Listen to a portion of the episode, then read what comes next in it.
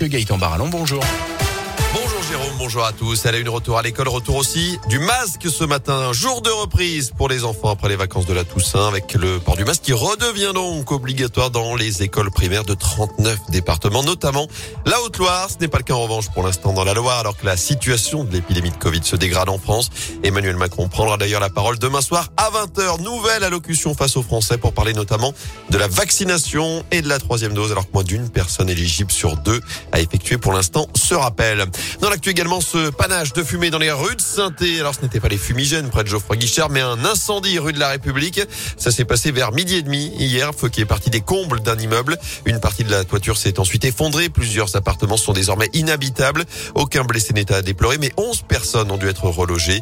Une quarantaine de pompiers sont intervenus. 6 se trouvent encore sur place en surveillance ce matin. Notez que le trafic a été très perturbé dans le secteur une bonne partie de l'après-midi.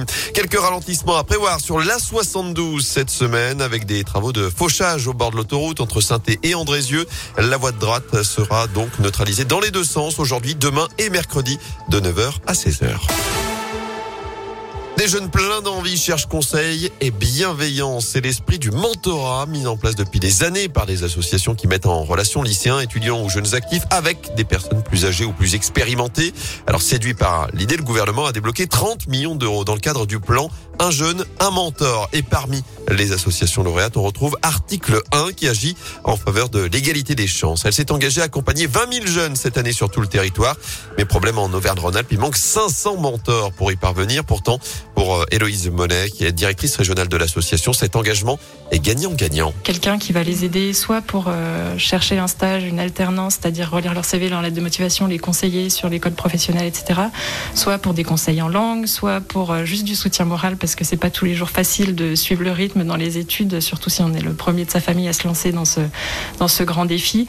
Donc c'est un engagement pour les mentors qui est assez léger, mais qui est très très important pour les jeunes. Et surtout ce qu'on constate aujourd'hui, c'est que les mentors professionnels qui accompagnent des jeunes en retirent au moins autant que leurs jeunes. Et donc aujourd'hui, oui, ce sont 500 mentors qui nous manquent en Auvergne-Rhône-Alpes pour des jeunes qui ont besoin. Et sur le plan Un jeune, un mentor, vous retrouvez plus d'infos sur radioscoop.com. Du foot et de l'émotion dans le chaudron malgré le huis clos de Geoffroy Guichard. Les ont été renversants hier après-midi. Victor 3 buts à 2 face à Clermont alors que les Stéphanois étaient menés 2-0 un peu plus de 10 minutes de la fin. Mais Nordin, Crasso et Sceaux ont renversé la situation pour offrir à la SS sa première victoire de la saison.